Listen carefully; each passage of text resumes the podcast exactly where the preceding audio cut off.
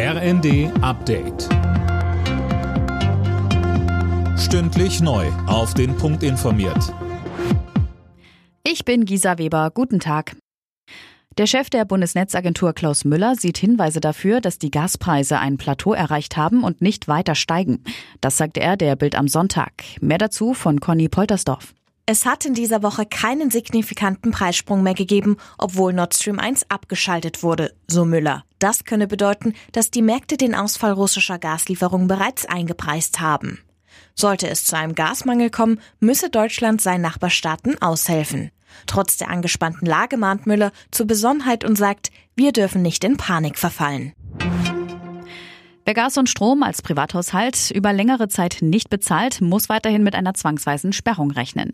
Ein Aussetzen dieser Maßnahme lehnt Justizminister Buschmann ab. Der FDP-Politiker sagte den Funke-Zeitungen, von einem Moratorium würden auch die Menschen profitieren, die eigentlich zahlen könnten, aber nicht wollten. Das führe nur zu Streit und einer Flut von Gerichtsverfahren. Eine Aussetzung von Strom- und Gassperren angesichts der Preisentwicklung hatte Verbraucherschutzministerin Lemke von den Grünen ins Gespräch gebracht. Nach dem Absturz einer ukrainischen Frachtmaschine über Griechenland wird die Unglücksstelle heute zunächst mit Drohnen untersucht. An Bord der Antonov soll sich gefährliche Ladung befunden haben.